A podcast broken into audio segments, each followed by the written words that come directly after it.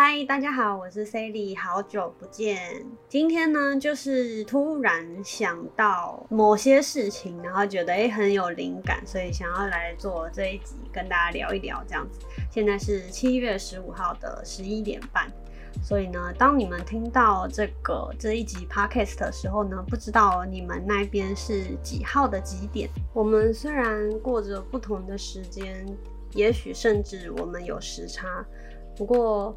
我的过去是你的现在，你也正在共享我的此刻。哇，听起来是不是特别的浪漫呢？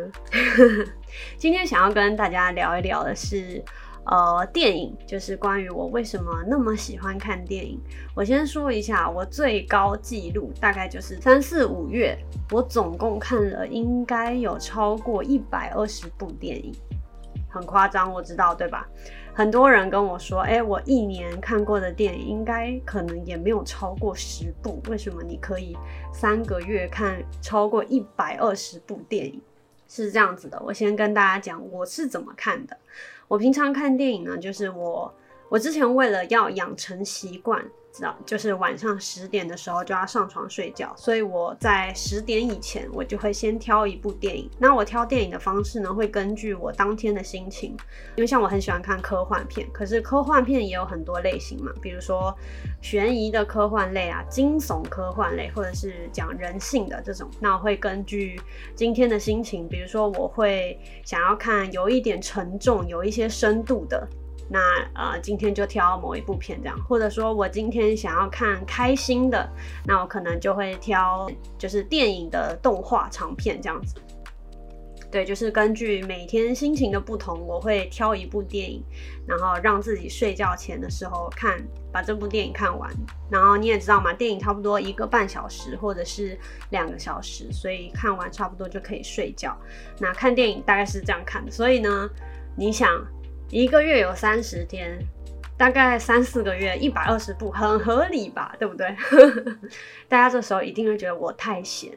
可是呢，我要跟大家讲，为什么我这么喜欢看电影。首先呢，我是一个很喜欢做梦的人。那呃，你可以这么说，我基本上就是我很喜欢活在我自己的幻想世界。所以在现实生活中的我，虽然我是一个很外向、很活泼的女生，不过其实我很喜欢不讲话，然后观察人。像我自己很喜欢坐在咖啡厅里面，尤其是靠窗的咖啡厅，最好是那种二楼或者是三楼的咖啡厅，然后坐在靠窗旁边，我就会看窗外的人，就会想。为什么他走路要这么快？他赶着要去哪里？然后我就会为他编一个故事。他可能要去见他的女朋友，他跟女朋友吵架了，所以呢，他要急着去见他女朋友。他可能会道歉。他们为什么吵架呢？沿着这个思路想下去，想一想，想一想，就是会觉得自己很开心。这样，对。那我就是一个很喜欢幻想、很喜欢做梦的人。好，那我就讲到做梦嘛，我就是一个也很喜欢做梦的人，每次睡觉就一定会做梦。然后像最近真的因为太忙了，所以我睡觉都没有做梦。所以我最近啊，周末我也不喜欢睡午觉。我本来周末我都会花一点时间睡个午觉这样子，因为我睡午觉也会做梦嘛。结果后来我就不怎么喜欢睡觉，因为我都不做梦了。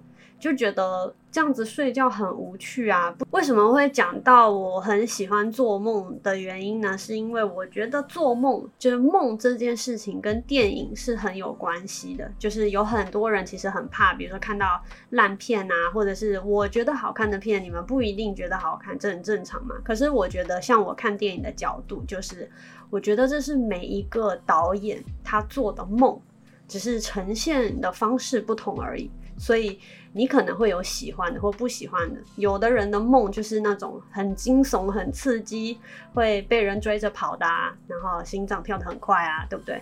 那有的人的梦就是像卡通那样子的，啊，很比如说在云朵上啊，在棉花糖上啊，梦到自己有一个女朋友啊，有个老婆啊，很快乐啊，对不对？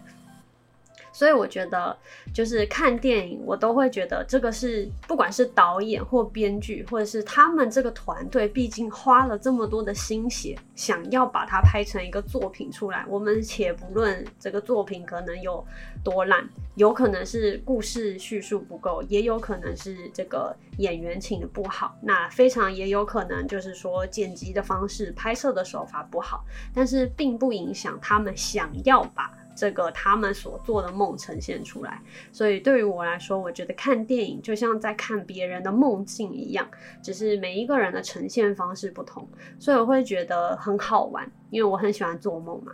对，所以我非常非常非常喜欢看电影。那我有的时候看电影，我就是会从不同的角度去看这个电影好不好看，像比如说故事性比较完整的，比如说《星际效应》啊，这个大家可能都有看过嘛。那比如说拍摄手法很好的，或者说表现手法很特别的，像我就看过一部叫做《噩梦挽歌》，它的表现手法跟拍摄手法就是比较特别一点。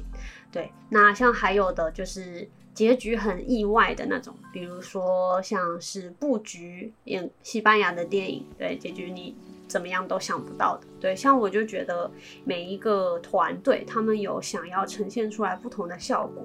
我觉得看电影是这样，没有永远的烂片，而且在就是电影也跟看书一样，在你不同的年龄层，在不同的心情底下，都会有不一样的感受。甚至电影再重新看过，也会有不太一样的，就是你会关注不一样的细节。喜欢看电影的原因，就是我觉得不管是怎么。样的团队，至少他们可以齐心协力做出一个作品，我就觉得是一件很了不起的事情。你知道，有很多人的梦就是那种啊，我做了一个很好玩的梦哦，可是讲出来就觉得一点都不好玩，到底为什么？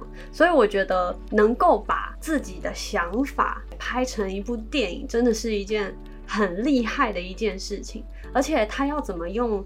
拍摄手法和剪辑的方式，甚至故事叙述的能力，去把它整个梦境完整的表达出来，这对我来说，就是我觉得我在看电影的时候会很佩服，尤其是纪录片。纪录片其实不能讲说算是一个梦境吧，但是我觉得有很多纪录片的拍摄的手法或是表达的方式，会让你真的更贴近这个现实，从你没有想过的角度去切入。那会让你对整个事件会有不一样的感受。那我相信大家，呃，就是知道我这么喜欢看的电影，应该会想要问说，哎，那最近有没有什么好看的电影啊？嗯，其实严格来说，我。这几个月，像我最近看的一百二十部片、一百五十部片，我看的都是老片。就是老片有多老呢？就是差不多，我最近爱上的都是一九八几年到二零一零年以前的电影。我为什么会喜欢旧电影呢？是我觉得现在的电影太过于商业化，就是当然现在跟科技发达有关系嘛。那科技发达了以后。很多电影就是会追求那种特效，那我就觉得光是有特效没有故事性，它是完全支撑不住的。以前的科技可能还没有现在这么成熟或这么发达，所以他们必须要用。呃，故事性拍摄的方式去做一个表达，去做一个呈现，我觉得会比现在很多的电影好看许多。像我刚刚举例的那个《噩梦挽歌》，它其实特效并没有很多，但是它就是用特别的拍摄手法去呈现那样子的感觉。我相信大家心目中应该都会有一个一生中必看的电影，也欢迎大家可以推荐推荐。对，那对于我来说，一生中必看的电影，嗯，我现在心中第一名跳出来的不是电影，是一个影集，就叫做《绝命毒师》啊。其实也不是突然跳出来，是因为我前一阵子才。刚把它追完，那我觉得，因为《绝命毒师》，我非常想要单独给他讲一集，因为我觉得《绝命毒师》的刻画真的太好了。就是像我们平常看电影啊，当然就因为电影的篇幅的关系，故事性在电影来说是非常非常的重要，甚至比拍摄以及内涵更重要，因为你要在一个半小时里面不断的抓住观众的眼球嘛，对，所以它的故事性。就很重要，内心戏或者是一些旁白可能就不是那么的重要，因为内心戏的部分很容易让观众就失焦，或者是。就是想睡觉这样，可是，在《绝命毒师》里面，你会发现它有很多的画面是大量的留白啊，这跟我前面讲的，就是旧电影中很喜欢用这样子的呈现方式，就影片有大量的留白，让你自己去思考，然后让你自己有独特的见解，因为在留白的里面。你觉得他是什么样的心情都可以。那你觉得他是什么样的心情，其实跟你当下的想法以及跟你的成长和历练是有非常非常大的关系的。所以我觉得《绝命毒师》之所以会这么神，是因为它整个影集以及电影中间它有大量的留白。我觉得这个是少数作品可以把人性刻画的这么完整。如果大家还没有看过《绝命毒师》的话，我非常推荐。啊，跟大家分享一下，因为我之前也不想看《绝命毒师》，我非常非常的抗拒。就是你也知道嘛，就是看到主角也不是个帅哥，也不是个呃中年男子，几乎已经就是 有一点像是爷爷辈的人物了。然后你又看到 Netflix 上面的缩图是一个穿着内裤的男人，然后就嗯。好像没有什么兴趣，结果我刚开始耐着性子把它看完的时候，我就觉得哇，真的是越看越好看。尤其是当你喜欢看人性相关的题材的时候，你会发现真的没有一个作品可以把人性的复杂刻画的这么完整。因为，好没关系，我们把这一集就是《绝命毒师》单独做成一集。呃，Podcast 我会再跟大家分享，因为我想要分享的东西真的太多太多了。那如果我有机会分享《绝命毒师》的话，呃，也会希望大家可以看完影集以后，然后再来听，会更有共鸣哦。那最后跟大家说一下，我在每周六会在 Twitch 的平台开实况，有的时候也是跟大家聊聊天，或者是一起玩玩游戏。那如果有兴趣的同学们，也可以一起来我的频道，然后一起聊聊天。那啊，Podcast 这边呢，就是会不定期的更新，还有我的 YouTube 频道也是不定期的更新。那我是 Sally，非常谢谢你们跟我一起共享这个时刻。我是 Sally，我们下次见喽，拜拜。